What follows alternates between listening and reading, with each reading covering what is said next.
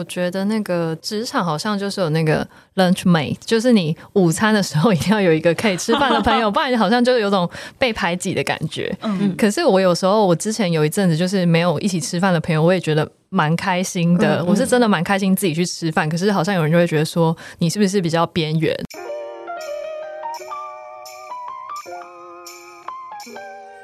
各位听众，大家好，欢迎收听《女人迷》原创节目《迷人配方》，我是制作人婉云，我是共同主持人黄简。《迷人配方》节目第二季，我们引用李安电影《喜宴》的一句话：“人生不能像做菜，把所有材料备好再开始。”第二季迷人配方将卷起袖子谈出发上路，谈不同形状的生命。这些生命在人生路上如何一边备料一边下锅，摸索独特自己的生活与自由的可能。十个议题，十个来宾，从他们的行动历程激发你的解放想象，改变你看待生命的观点。人生没有正确答案，你就是一切的线索与解答。在整集访谈最后，我们也会将来宾分享的生命经验精炼成迷人配方，邀请你一起带走。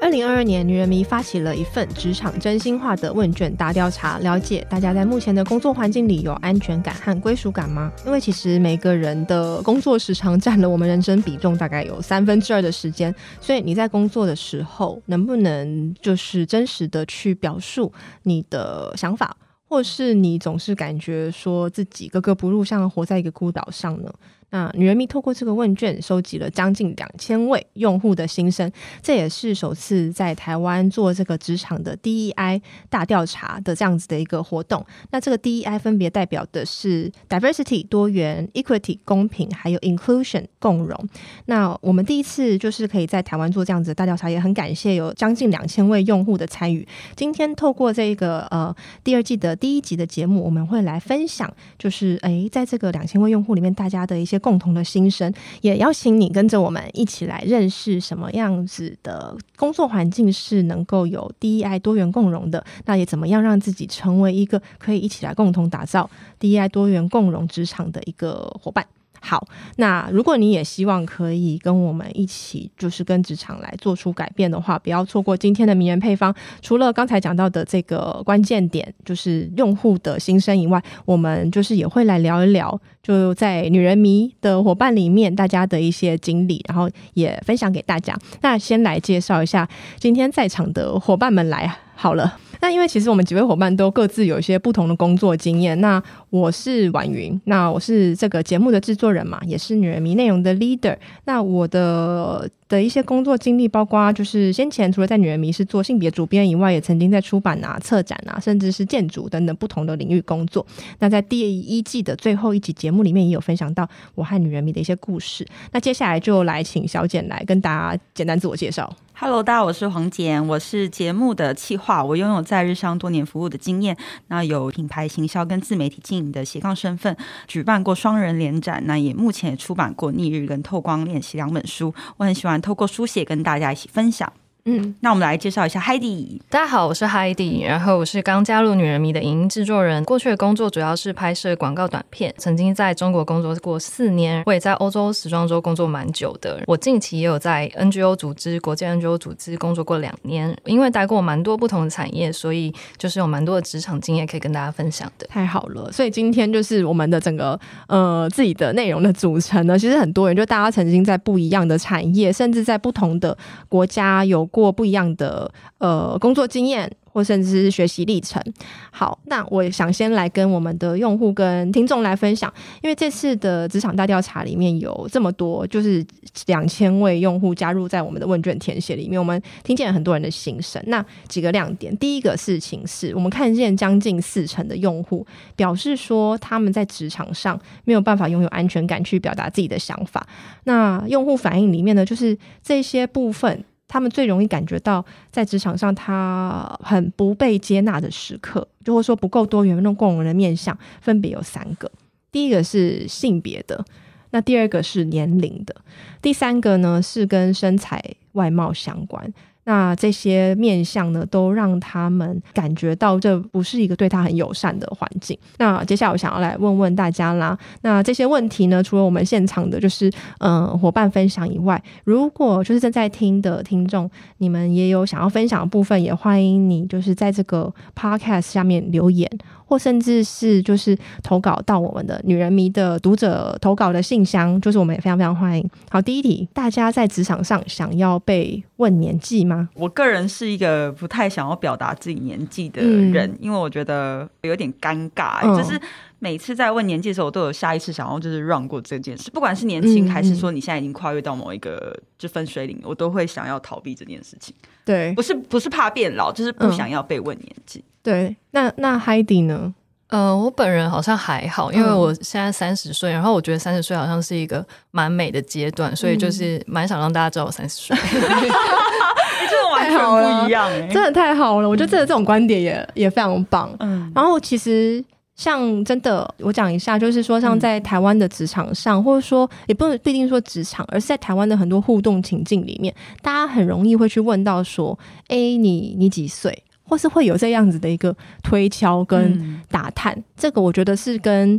呃，我不知道哎、欸，我觉得好像在呃华人的文化，或者是甚至在韩国这更严重，就是我，要跟你们分享，在日本其实这个东西是超级忌讳的，真的、哦、真的，日本是完全不能够，就是这是一件很失礼的事，嗯、所以通常我们都不会问说你几岁，嗯、所以日本的人来到台湾之后发现。哎，怎么台湾人会直接这样问，哦、或是直接问你薪水多少？嗯、这是他们真的觉得不太能接受的事，所以我觉得这对他们来讲是一个蛮大的文化冲击。嗯，这真的是一个很大文化冲击。然后还有包括像在履历上面有没有，嗯、就是很多就制式的履历表，其实都会写说要填年龄这件事情。对在台湾的制式履历表都会有这个栏位，可是其实像在国外，或者是说在欧美，嗯、这个是属于隐私的范畴。也就是说，这跟这跟我的工作能力，或跟什么，嗯、呃，我能够在这个公司贡献，其实是完全没有关系的。为什么要用年龄来标签跟去界定我呢？所以，其实像在年龄这件事情，我觉得相对来讲，台湾在这一块还是，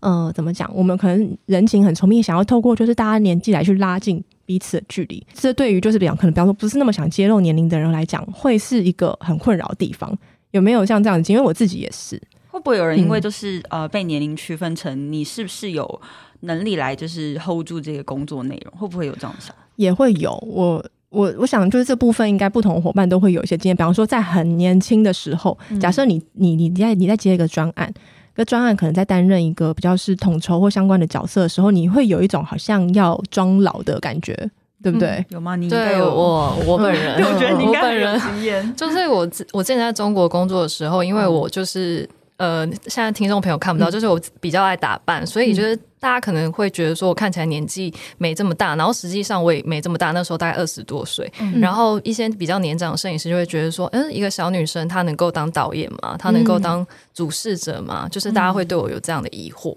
嗯，所以那时候装的很老嘛，我就剪了短发，因为之前长发妹妹头的话，好像大家就觉得说你就是一个年轻女生，对啊，大家就不会把你当一回事。嗯嗯嗯，所以透过外表的这个改变来，就是让自己。被重视，哎、欸，不过我觉得这边就有一题啦，因为像比方说在在场里面，就是有包括小简还有我本人，其实都没有那么喜欢就是被问到年纪这件事。对我来讲，不是说因为现在年纪也也渐渐成熟，而是我在二十岁的阶段，其实我也非常不喜欢。嗯，我也是，可能讲不喜欢很强烈，可是我应该说我真的很不习惯去揭露着我这方面的资讯。哎、欸，你是不习惯，我是真的不喜欢、欸，我是真的不想要被问年，应该说我不想要被人家知道这是我隐私的。一部分对对对，这是隐私的一部分，而且因为我也感觉到，就是整个台湾的社会，包括整个媒体在做议题设定的时候，很喜欢用年纪来去界定，对，跟标签说你在几岁，你应该要有什么样子的一个经历，嗯、然后年纪就变成它不是一个自由的想象，而是彼此去可能去界定说，哎，所以嗯，你现在是几岁？所以这样子相较起来，我的话我是几岁？那我是不是我的进度怎么样？怎么样？你的进度怎么样？怎么样？我我觉得这里面难免就是在这个整个大环境的这个话语结构底下，会有一点点这样子的比较的感觉。那我本身是有观察到有这样子的一些倾向，也许是过于敏感，但是呢，我我我我也很不喜欢，就是大家用。这种年龄去区分来去比较的感觉，嗯、因为每一个人的生命历程是不一样的，然后用那个年纪去压缩你应该几岁的时候你做到什么事情的、嗯、这种。这种彼此的互相比较，我觉得是没有必要。你不觉得这样压力很大吗？就是比如说，人家会说你三十岁的时候要怎么样，你二十岁的时候要怎么样，嗯、我就会觉得好像有一个东西在后面追赶你。嗯、可是事实上，我觉得每一个人走在不同的时区，就是你会有自己的一个呃步骤，你不需要去看别人怎么样。所以我就觉得这个年龄不要特别拿出来提，我会觉得其实压力很大，真的压力很大，真的压力很大。可是这边就真的很难诶。假设今天像被问到了年纪，嗯。当下通常大家就是，我觉得哈哈哈哈，然后就笑过去。那我问海底，你会超级大方说出来吗？还是我就会超级大方说出来？可是我觉得是因为台湾民众对于私领域的那个界定，就是隐私这个界限很太模糊了。嗯，对，因为就是会怕被贴标签，就是等于是说不想讲出来的人，他在当下会面临到一个很尴尬的处境，就是我要打破，我要让这个场合。很尴尬吗？还是我有什么样子的说法？那讲一个 range 啊，二十到三十。对，就是我觉得我们可以来想想，要欢迎听众来投稿。嗯、就是说，如果是你，你是一个也不喜欢，就是在这种场合底下，就是去揭露自己年龄的人，嗯。可是问你的人，他其实没有，可能没有恶意哦。意嗯、他可能真的就只是一个随手，他可能找话题或干嘛的，或是他，anyways，任何可能想要找善意的，对善意的起心动念。但你其实不想回答，嗯、那你会怎么说？我最近有一次好像说自己说哦，我就是出道一阵子艺人，嗯、就是用那个比喻，就是以一个艺人来做比喻，然后就是会让人家知道我大概落在哪里。对对对，嗯，我我我可能就是说我几月几号生日吧，但是就把年给。但是我真的就是不太想提耶，嗯、所以通常我会讲 range 这件事，就是二十到三十岁啊，这样。嗯，不知道有没有一天我们可以直接讲说，哎、欸，你不要问我年龄好不好？我不想讲年龄，哎，帅气啊！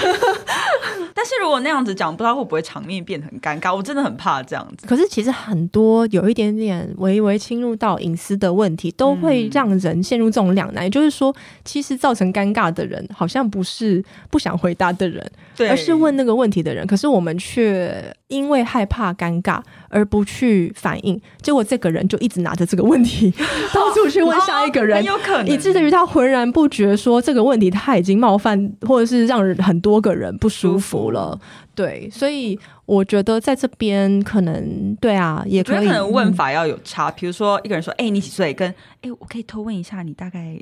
就是这样的一个委婉程度，我觉得是还算舒服了。嗯，或者是说，其实就是。你就问这个问题，可能就是你心里面也要准备说，别人如果不想要回应，嗯、他不想要回答，你也要有那个 接受他，你也要接受，嗯、就是说你也要能够承受说这个场面可能会有一点尴尬，然后你要把它圆过来，因为这个问题是你抛的，所以就是嗯，就是不是说今天我们一定不想要谈什么事情，而是其实在不同文化或甚至是在不同的观念里面，隐私年纪可能他是他真的是。是一个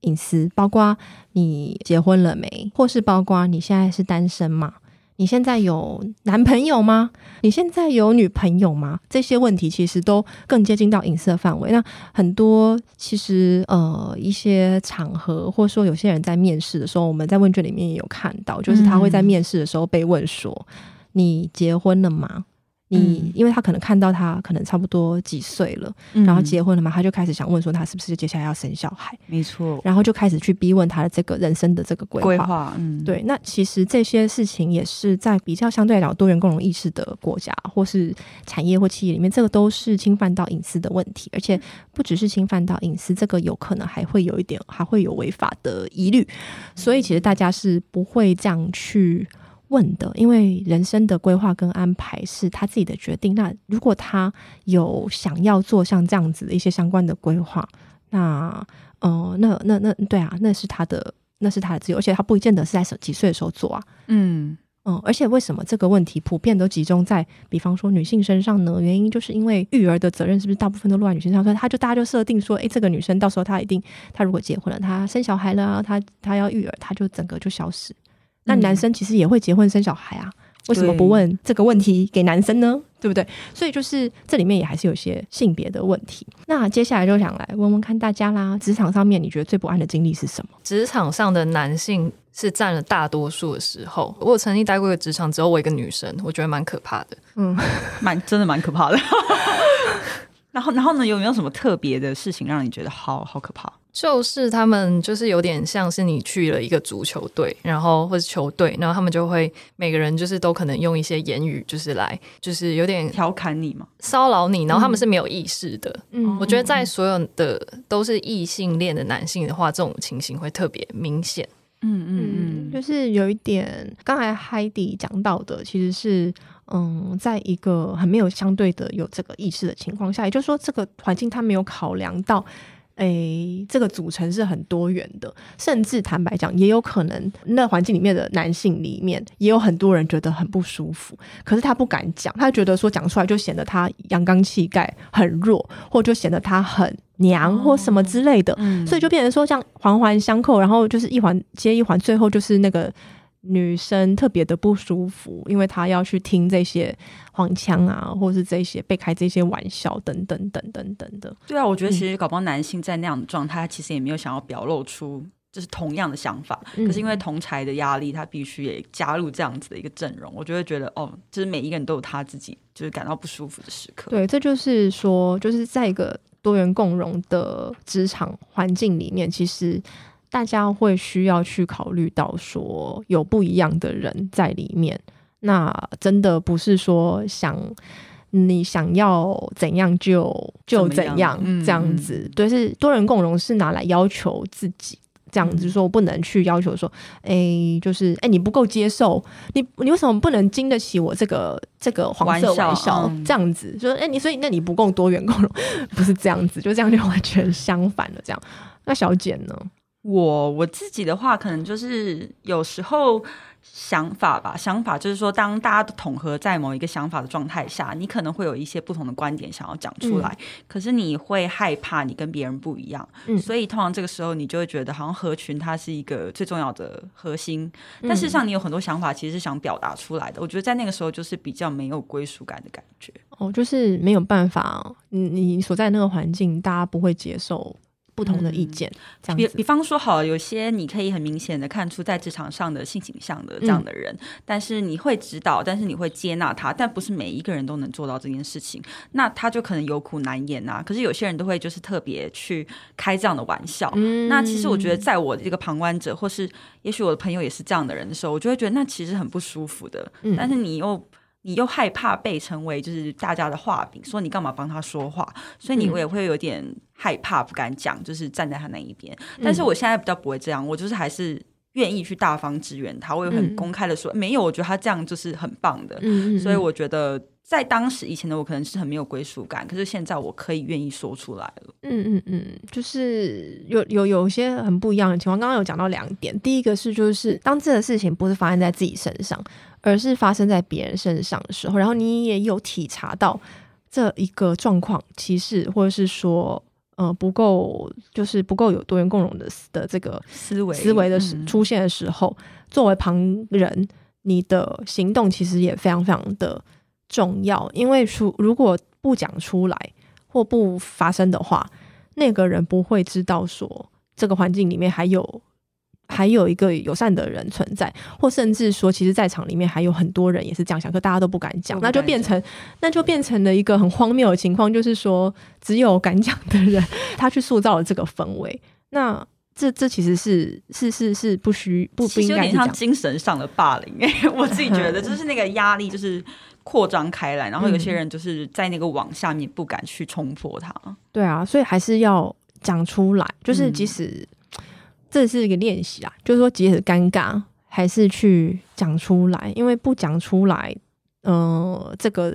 恶性的状状态只会一直持续。然后，呃，去年吧，我们跟 Google 有合作，就是、嗯、呃 CFG，然后也有不同的那个 Google 的伙伴也有分享到他们曾经在不一样的职场上面经历到的一些呃玩笑啊或歧视，比方说可能在。呃，搭车的时候或干嘛，嗯、呃，打打招呼或是在饭局里面有一些不不当的笑话，嗯、其实他们都有提出跟分享到一些当场他们的说法，嗯，就是，嗯，我觉得大家如果有感兴趣的话，也可以在女人迷站上去找，就是女人迷，就是谷跟 Google 的在去二零二一年的一些呃相关合作的一些文章，我们就有讲到说，其实当下就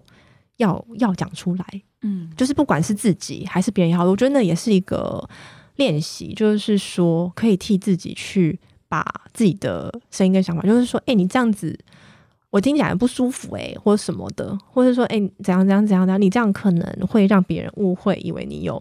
什么样的想法，你可能就可能会让别人误会，说你可能我是一个有这样子想法的人哦、喔。嗯，就是去做一些像这样子的提醒，是还蛮重要的。然后我觉得很重要，对，可是替自己讲这件事情，永远都没有那么。容易。没有那么容易，因为有时候真的受第一个受限于那个环境当下，第二个很多时候我们并没有受这样的训练，就是说在这个情况下我们可以很快的去做嗯。反应，很多时候是当下就天哪怎么会这样，然后很不舒服，然后回家才想到说我当时可以讲，或说我可我其实下一次这样遇到的话我可以讲，很多时候受到这样子的对待的时候是是这样的一个状态，所以。如果假设你过去曾经受到像这样子的一些对待或经历，你当下没有反应，或你当下不知道怎么反应，这些都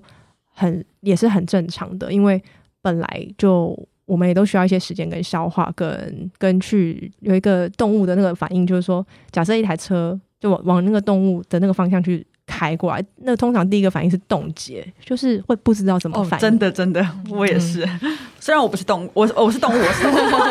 我也是。那个车往我那边开过来的时候，我我常常在那个漫画里面看到，想说为什么不走啊？或是、嗯、就是，但是我真的在那个情境下，我真的是走不了，因为吓到了，就是吓到，或是一直在想，想不出一个啊，你要往左还是往右，还是这样，就是冻结，冻结。对，可是我觉得就是说。除了冻结以外，接下来我们也可以来去思考，说就是下一次遇到像这样的情况，或是有没有可能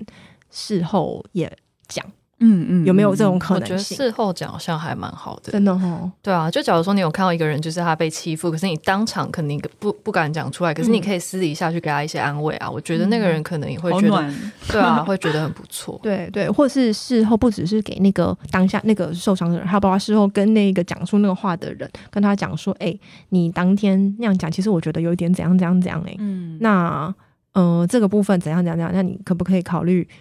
呃，可以用别种方式，对，用你接下来用别种方式。然后这件事情，如果你也这样想的话，我觉得你是不是可以也公开讲一下你，你你有这样子的想法，让大家知道你现在不是这样想。但我觉得我们听众大多数啦，如果是内向的话，嗯、他应该是比较还没有勇气到就是直接去跟对方讲。嗯、但我觉得你们可以尝试从呃，先跟那个呃，应该说被被接受这样子言论的人，稍微跟他讲说，哎、欸，其实我是站在你这边，他就会一点。不是孤单的感觉，我们可以先从这样的做法开始调整，我觉得很重要。嗯，然后第二个事情是，假设在职场上啊，可以注意一下，就是你们的这个所在的职场有没有相关的单位是你可以去反映这件事情，哦、让他来中介去处理这个情况。嗯、也就是说，有时候大家可能会害怕，因为也许讲那个话的人是别的部门的主管，或是自己部门的主管，或什么，你可能担心后面有报复或。干嘛等等，呃，一堆。那有没有可能去找到一个中介的机构？那理论上就是一个公司里面是像人资啊或营运的这样的单位，他们理论上应该要能够去处理这件事情的。嗯，所以你也在可以关注一下你所在的职场有没有像这样子的一个。单位存在，然后他们有没有在处理相关事件的 SOP？嗯，这很重要。如果没有的话，也是需要你一个 push 去提醒说这件事情非常非常的重要。那呃，如果就是 有需要的话呢，也可以来找女人迷，我们可以提供这方面的资源跟协助。我们可以、哦、对协助，就是企业在这一块可以去建立他们的这个 SOP，还有他们的这个呃怎么处理这样的事情的机制，这样子。我们已经延伸到就是其他部门、其他品牌的这个服务，我觉得很赞。对啊，可是我自己有发现啊，好像我们的调查里面，好像多数的品牌企业其实是没有提供这样的渠道的，对不对？嗯，就是我们的用户有讲到，就是说他们有观测到，呃，多数其实是没有，或是他不清楚有跟没有，哦、也就是说，可能这个企业里面有。可是他在企业内部没有做相关相应的宣传，导致说他的他的伙伴根本他的员工也根本不知道说，如果遇到这件事情，他可以向这个单位去反映反映跟求助。所以，如果就是你所在的企业，或是你本身是在企业里面从事相关的一个工作的话，嗯、呃，也会很希望或很建议大家可以让你所在的企业的伙伴可以了解，说你有在做，你们有在做相关的事情，那有这个需求的伙伴可以来找你们，然后你们可以一起共创一个更友善的一个职场，这样子。但大家都发现，如果真的没有，也不要放弃哦，因为你可以成为那个发起的人，在你的企业里 就是创造一个这样的渠道。真的鼓励大家 push 一下，就是去 push 一下。假设真的行不通，然后呃，来找女人迷，对，来找女人迷，我们提供服务。那如果就是他们也不愿意，就是找外部的协助的话，然后这件事情又非常非常的困扰你的话呢？对，就是就可以采取法律上面的途径啊，然后还有包括你自己，可能可以考虑一下，你想不想要在这样子的。职场环境里面，这是一个适合你成长茁壮的地方吗？好，接下来呢，就想要来问一下大家，就是，嗯，职场上其实我们会讲说多元共融，就是在讲职场上的安全感跟归属感。那我们有看在那个用户的直化的回馈上面有看到，他说，大家多数用户是表达说，在职场上他做的事情。被主管或同才肯定的时候，会感觉到自己的价值，因而有归属感。那我想要问一下两位，你们是在什么样的时间点会感觉到自己在职场上有归属感？就是我觉得我之前在其他公司，因为就是都会遇到蛮多相同职位的人，然后我都会觉得有种竞争的感觉。嗯，就是我就是要跟别人，就是有种。呃，我们今天就是来竞争，我们没有来当朋友。可是来到了女人迷之后，嗯、我就因为女人迷好像有推广就是善意的这件事情，嗯、所以我就觉得每个伙伴他们无论我们进行什么样的沟通，我们都是为了让事情就是变得更好。嗯、所以这件事情，我觉得虽然我今天现在只有加入一个月，可是这件事情是让我蛮有安全感的，嗯、是真的，真的就是真的在女人迷，就是嗯、呃，我们都。简单来讲，其实大家是为了共同的目标而努力啦。因为如果公司不成功的话，个人在里面成功，最后也会失败。就是那个公司就会在这个内斗之下而逐渐的 消耗自己的能量，而消失在这个世界上。所以，其实共同的成功是最重要的一件事情。那呃，要怎么样达到共同的成功？很重要，就是去设定，就是说彼此的沟通都是善意的，而且是针对这件事情。如果因为一直想着说，就是啊，他是针对我啊。我是说，还是觉得我，我就是要弄死他。我要弄死他，对啊，我这这就会这样，就会变互相报复。以前真的都这样，宫斗剧就是会出现这种情况。我真的也想要分享，其实，在加入女人迷之后，就是他有提到，就是伸手的这个位置，这个长度，就是我们都可以手背的范围。这件事，我觉得是让我超有感，因为我觉得自己当我在看到其他部门需要帮忙的时候，我也会很快的第一时间来，就是给出我的这个方法。因为我觉得大家是站在同一条船上，然后想要让这个团队更推进。那我觉得那个就是一个很大的归属感，因为当你在别的部门。发表你的想法的时候，你是可以很安全的，就是丢出你的 idea、嗯。我觉得这个超棒的。对对，其实女人迷就是很鼓励，就像刚刚小简讲的那个伸手的范围，我们就叫做 N 加一，就是本来你本来就是会有你的 R N R 嘛，你的职责范围。可是我们很鼓励大家，就是超过你的职责范围，就是再加一去触及到你原本的范围以外的也没有关系，甚至非常好，因为这是。总之，我们想要创造很很大的影响力，从你的 N 去加一，那更好的去连接，就是下一个伙伴，还有你自己本身的那个呃，你的成果可以去体现的范围。所以，刚刚小简讲的这件事情，就是确实在我们在女人迷是还蛮鼓励大家可以去做这样子的思考，所以他才有办法说去在里面去表达，尽管可能不是我们的部门，可能是其他的部门，或甚至是我们共同协作的项目上面。N 加一的一件事情，或是一个思考，这样。那我自己的话呢，我觉得有归属感，就是我目前来讲还没有特别，就是感觉到我我的情况就是属于那种反面倒退，就是有没有什么特别没有归属感的。情境目前是暂时是没有，所以他进来就是满满的归属感，就是 就是归属感。二那对，因为我我二次加入嘛，我其实是在在都回到女人迷，也是因为就是女人迷对我来讲是一个有归属感的的所在。嗯、那我觉得在一个职场上很重要的事情是，你能够跟你的伙伴展展开顺畅的协作，嗯嗯嗯，这件事情才有办法很有效的推进。不然的话，光是在那沟通上面啊，就要卡很多时间就会很辛苦。可是我发现一件事，就是当如果你在那个状态里，你不小心稍微迷失，就是我们不是都要推崇善意嘛？可是你知道，有些就是刚开始在练习这件事情的时候是蛮困难的。嗯，可是你会发现，你的伙伴都会不断提醒你，他是善意哦，我们是目标导向哦，就是这个是一个我觉得很神奇的事，就是当你在。就是中间有点错愕的时候，就会有人这样哎、欸、拉住你一把，你就会觉得哦，对对对，我要赶快把我的观念就是调整到适度的位置。我觉得这件事情的练习也是超棒的。嗯，这是真的是很重要，因为其实大家出发点会不一样。比方说内容有内容的出发点，嗯、我们不同部门他会从他的观点去看见这事情可以做得更好的地方。那可能跟我们原本的想法是不一样的，有时候甚至会，甚至有可能是要改变原本的做法。而如果我们很有防卫心的话，就觉得说啊，怎么会来挑战我们？嗯，或者怎么会就是诶、欸，是说我们不够好吗？还是怎样？就是你就会去做这种思考，可是你就忽略到了说，诶、欸，那他们的这建议对我们去达到那个目标没有帮助。对，我们就有盲点，对，就会有盲点。嗯、所以我，我我们真的是会觉得说，这个多元共融是不只是说人的那种背景的多元共融，它包括意见，就是多元的意见，我们都能够去聆听。然后，当然，我们要根据目标去判断说，哪一些是我们要采取，哪一些是我们不要采取的。嗯、不是说所有意见都进来，然后最后我们就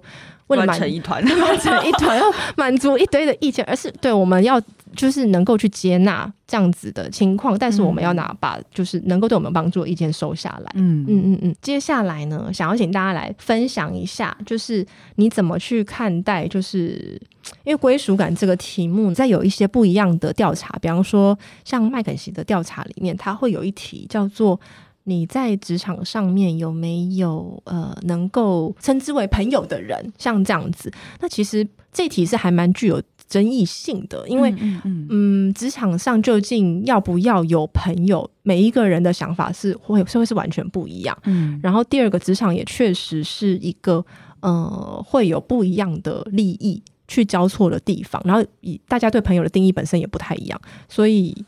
诶，对啊，想听听看你们两个觉得呢？然后这题也问问看听众朋友，你会想要在职场上面交朋友吗？职场上交朋友这也很重要嘛。然后职场上你觉得有真友谊吗？我觉得那个职场好像就是有那个 lunch mate，就是你午餐的时候一定要有一个可以吃饭的朋友，不然好像就有种被排挤的感觉。嗯，可是我有时候我之前有一阵子就是没有一起吃饭的朋友，我也觉得蛮开心的。嗯、我是真的蛮开心自己去吃饭，可是好像有人就会觉得说你是不是比较边缘？然后、哦、对啊，会有这样的孤僻的感觉。对啊。所以你觉得职场上你会倾向有就是友谊？我觉得随缘呢，因为随缘，嗯，对啊，因为好像不一定要有朋友，但假如说有朋友的话，就真的蛮也蛮感谢，对啊，对。我我其实在这个团队前好了，我是一个非常避免跟同事有一个私生活交流的人，我真的哦，对，因为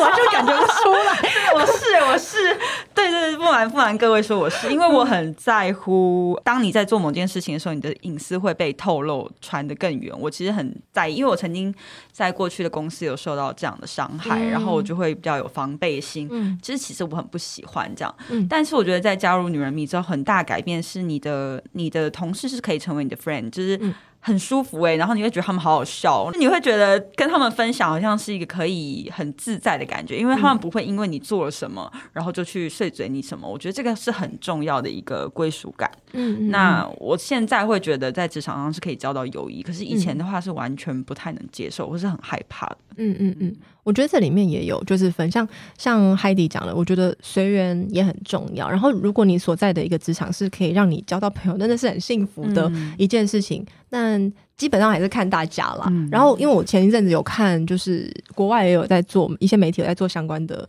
研究，他们就有讲到一件事情，就是说，很多时候大家过于在追求就是职场上要有朋友这件事情，可是忽略掉了，就是职场上有没有这个营造这个环境，说要能够让你有朋友，忽略掉了是自己有没有释放出这个讯息，或者是说这个邀请。那如果总是想着说比较被动的去。等待像这样子的一个机缘降临的话，那这就是等待的情况，就很难去主动展开。但如果假设今天大家是有像这样的想法，就是想要去交朋友，或在职场上面多，诶、嗯欸，你有发现说还不错的伙伴，你可以多认识的话，是可以主动去伸出这种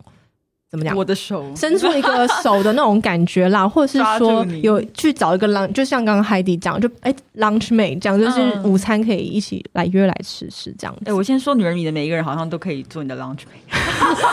我觉得很棒。对，大家都还蛮能当 lunch mate 的，只是说我们现在在远距，就是真的要约到 lunch 超难的。我们就线上 lunch，对，我们就可以线上 lunch 这样子。好，然后刚才讲到这个啊，因为其实我们现在有一个就是读者来信的单元，叫做呃边缘告白告白。那边缘告白就是也欢迎就是读者或是听众，如果你们有一些就是在不管是在职场上或者什么，或是在人生上面一些经历，是你曾经感觉到一些很格格不入的时刻啊、呃，然后你怎么样去面对啊、度过啊、处理啊，或是这样的一些故事，都欢迎你来信到女人迷的信箱 Our Voice at womanme.com。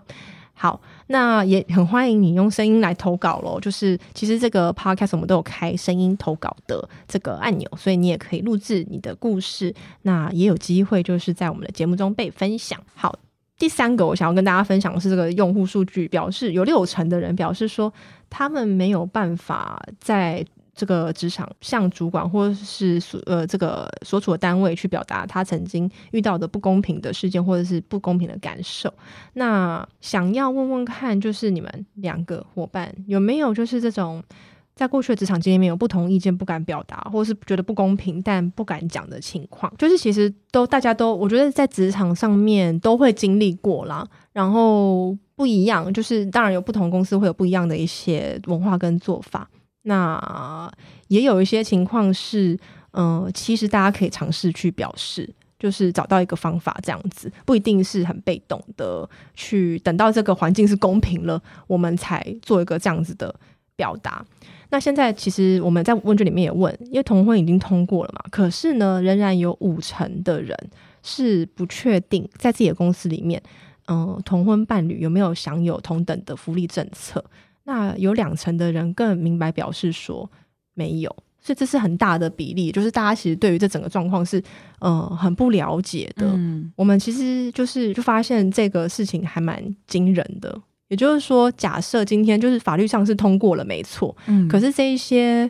呃已经结婚的这些伴侣，他在职场上他有可能还是一样哦，就是他没有相应的福利哦，他甚至可能还是一样不被承认哦，他没办法。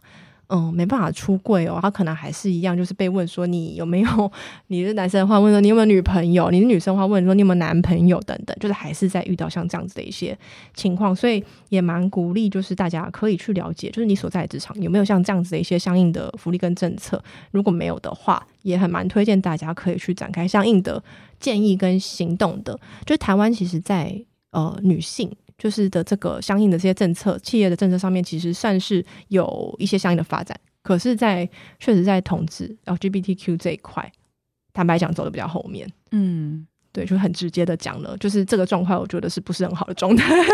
应该说，我觉得大多数人不太敢表达，那没有表达就很难做出行动。嗯、就是我觉得这个是很环环相扣的。嗯，可是我觉得企业也需要去主动去做这件事情，欸，嗯，因为其实法律都已经这样 定下来，对啦，所以真的是因为这种事情反应，嗯，大家会也会有点担心，就说会不会被会不会怎样，会不会怎样？当然，就还是很希望大家可以去反应。可是我我也我也就是觉得说，我们可以更强烈的来去。要求或呼吁台湾的一些企业，不只是在女性的这个政策上面，嗯、而是在性别的 LGBTQ 的这个族群上面，我们也有相应的这个同等的福利跟政策提供。我们三月八号的时候公布了这个呃 DEI 问卷跟大调查的结果，这个结果我们会公布在问卷里面。我们也非常希望，就是透过像这样子的一个数据调查，可以向大众揭露说，台湾的职场现在仍然是这样的情况，然后我们需要更多的去。鼓励也好，施加压力也好，就是、落实对，去落实这件事情，鼓励我们的企业去把这件事情有勇气的落实下来，让我们会去支持他们去把这件这个这个事情落实下来。那如果有落实的企业，也真的是非常非常非常的棒。然后，女人迷其实也跟很多像这样的企业合作。那包括比方说，过去在呃去年我们在 GWIS 有邀请，就是有像这样子相关的一些落实的单位一起来参与在我们的活动，甚至在我们的报道里面。那也很欢迎像这样子的一个些一些企业，如果你有在落实的话，呃，你会需要让更多人知道，然后让这就是让我们相关的一些人。他能够在职场，他在选择职场的时候可以加入你们，所以也欢迎来找女人迷。我们真的是多元共融，就可以当领头羊的角色。对对对，当一个领头羊的角色，我们让你们当领头羊，不是啊，不是啊，就是我们让你们让听众让大家知道说，你们在这上面其实已经是是领头羊，而且你们还打算要做更多。没错，因为我觉得未来的就是企业是需要往这个部分去发展。嗯，没错，因为其实就是一定，这是一个趋势。人是多元的，嗯、我们过去就是压得很扁平嘛，真的，我们都好像快要被压低，就是起不来。对，而且呢，就是在天下杂志最近也有公布一个数据，是就是嗯，像因为半导体产业缺工的一个情况下，嗯、其实。呃，整个产业的人才的需求是大于供给的。嗯、那你要怎么样去抢到好的人才？你的职场有多元共融，也是一个非常关键的一个条件。不只是薪资跟福利这一块，因为多元共融的职场，它某种程度上它宣示了的一个概念，就是说，不管你是什么样子的一个背景，或是一个呃身份认同或角色，你在这个职场上，你都有跟大家公平竞争，而且是公平的。被肯认的机会，这对于人才来讲都我觉得非常非常的重要诶，不然的话，有时候会觉得说，诶，嗯，有可能今天他他歧视这个人，明天他歧视另外一种，就是你感觉不到公平性。嗯嗯嗯嗯。那其实像我们也刚刚也讲到，就是说有八成的人对自己所处的职场环境的是不是有具有多元共融，一直是是不清楚的。那也跟大家分享一下所谓的。多元共融是什么？其实多元共融，我们常讲的是多元公平与共融 （DEI）。第一就是 diversity，就是多元的这样的意思。然后 E 是 equity，就是公平的。再来 I 是 inclusion，共融。那 diversity 其实在强调的事情是有很多。呃，女人迷也有在提倡多元的，它是一个环的概念。比方说，不只是包括性别、性倾向，还有包括种族，甚至包括宗教信仰，包括年龄，包括什么？它是就是人有非常非常多的面向，是不是？就是在这样子不不同的这些角色跟定位上面，大家都能够就是去公平的获得了相同的这个立足点嘛？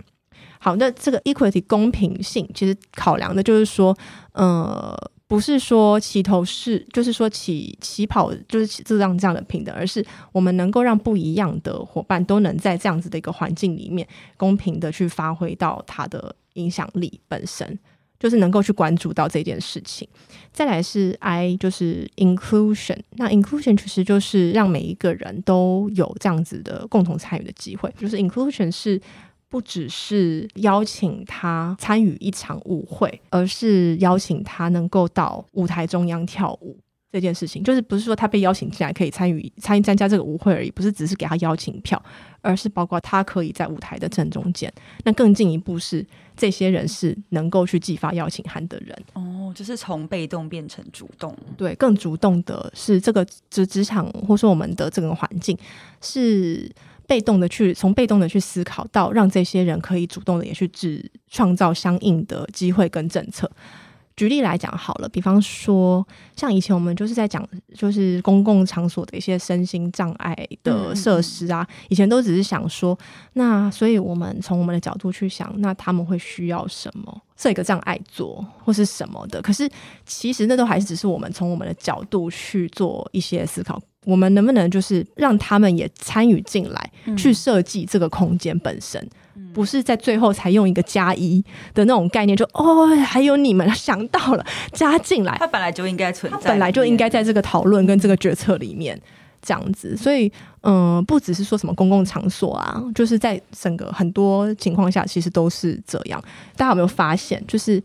你如果拄着拐杖走在台北路上，你基本上是没办法行走的，因为就是高高低低啊。说那个这个坎就是容易跌倒、嗯、摔死啊！就是、欸、我我要我要分享一个，就是有一次我帮我朋友推那个娃娃车，然后 baby 在里面嘛，嗯，然后我就是走走走走走，然后我就发现我想要从某个地方到某一个地方，这个过程是蛮困难的、欸，嗯，因为我要去想有没有斜坡，有没有电梯，因为我推着娃娃车，然后我那时候突然意识到。啊！如果我今天是他们这个身份，我真的是会需要觉察很多我原本没有注意到的东西。没错，所以真的是要置身其中才能够就是同样的体会。我觉得大家都可以先行体会这些角色。哎、欸，真的，小姐妹一下。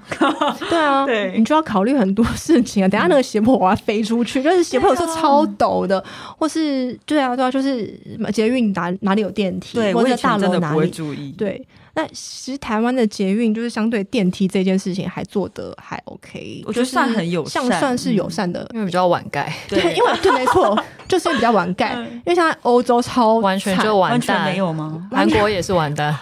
对，韩国也是盖的很早，完全就是没有哎、欸。然后天哪，这样很难呢、欸，难怪很弄啊？我想起来，我想到了日有有一对日本的夫妻，他们带着小孩来台湾的时候，因为其实日本人非常害怕把小孩带出去，他们觉得就是造成别人的困扰。嗯、然后我们来到台湾的时候，他们觉得很惊讶，因为我们到很多。餐厅啊，或者是呃，就像搭捷运的时候，他觉得很友善，他就觉得，哎，以前都会觉得很害怕去打扰到别人，但是餐厅都会很热情，说，哎，我们来帮你，需要就是安全座椅啊等等。我听到这个我超感动，因为我真的是。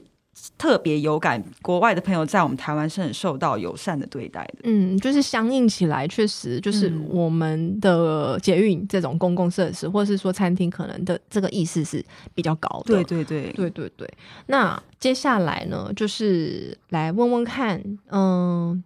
我们来自己反省一下。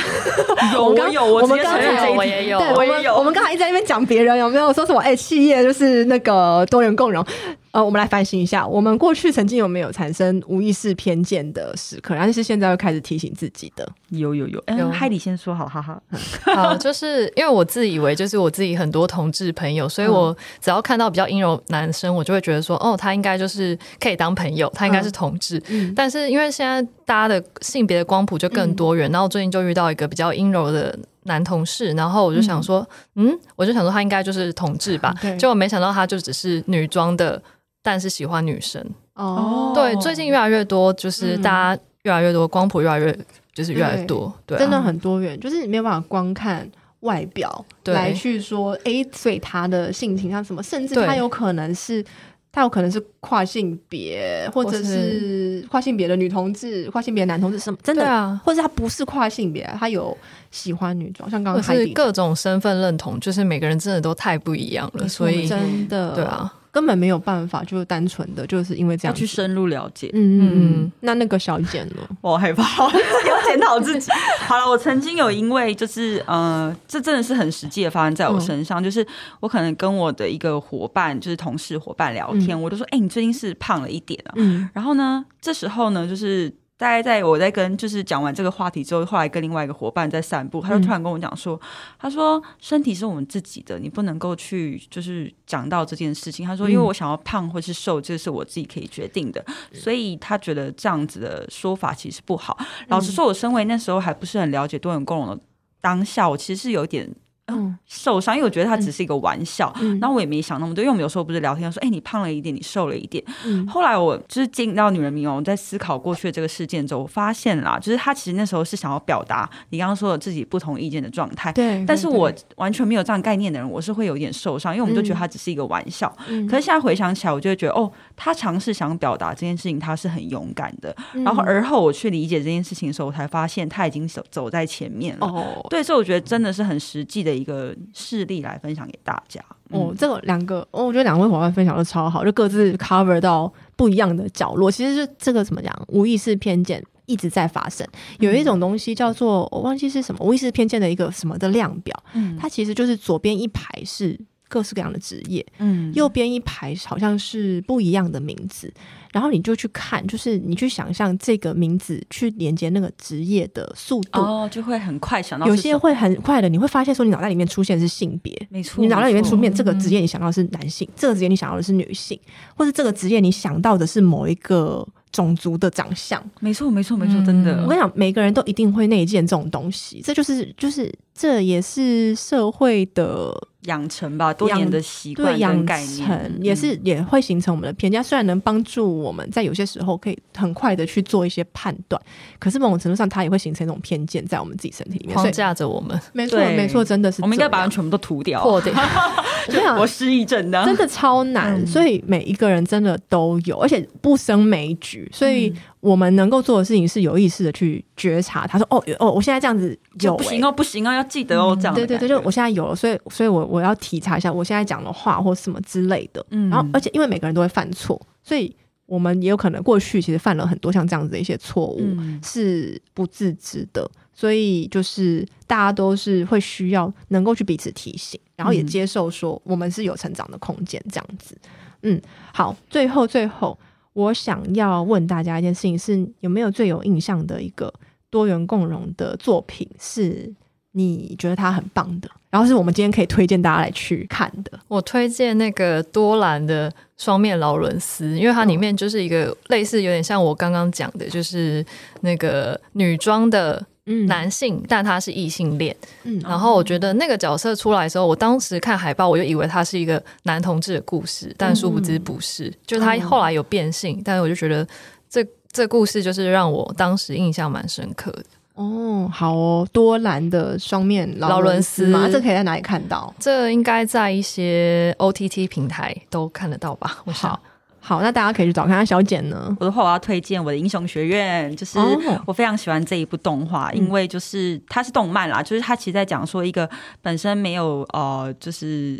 这个叫什么个性的人，然后他却很想要拥有个性，嗯、然后这个个性是一个能力，然后你会发现在那个世界里面，每一个人都有一个个性，但是只有他没有。嗯、但后来他因为一些呃因缘机会，就得到了一个个性，但是你会发现他很努力的驾驭这个个性，然后试图融入这个团体其中。那你会发现大家在一起并肩作战的过程里面，大家是一起的，没有一个人是落单，每一个人都有他自己各自的作用。所以你在看这个这个动漫的时候，你就觉得超级热血，然后又超感动。我真的推荐大家一定要看这一部《我的英雄联盟》我的英雄学院。这最近有红，讲到另外一个《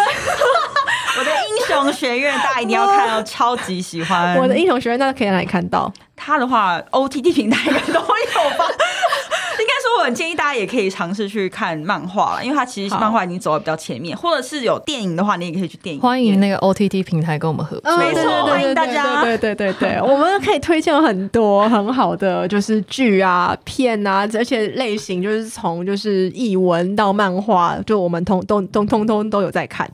好，以上就是如果听众朋友们你们也有想要分享，哇，你觉得这真的超棒的。我们刚才就是因为只能讲到两个时间的关系，你想要分享给其他的听众的，也欢迎就是来信到我们的女人迷读者投稿信箱，或者是在这个节目下面帮我们留言。我们也很希望可以透过就是像这样的作品一起共享，然后可以分享给更多的人。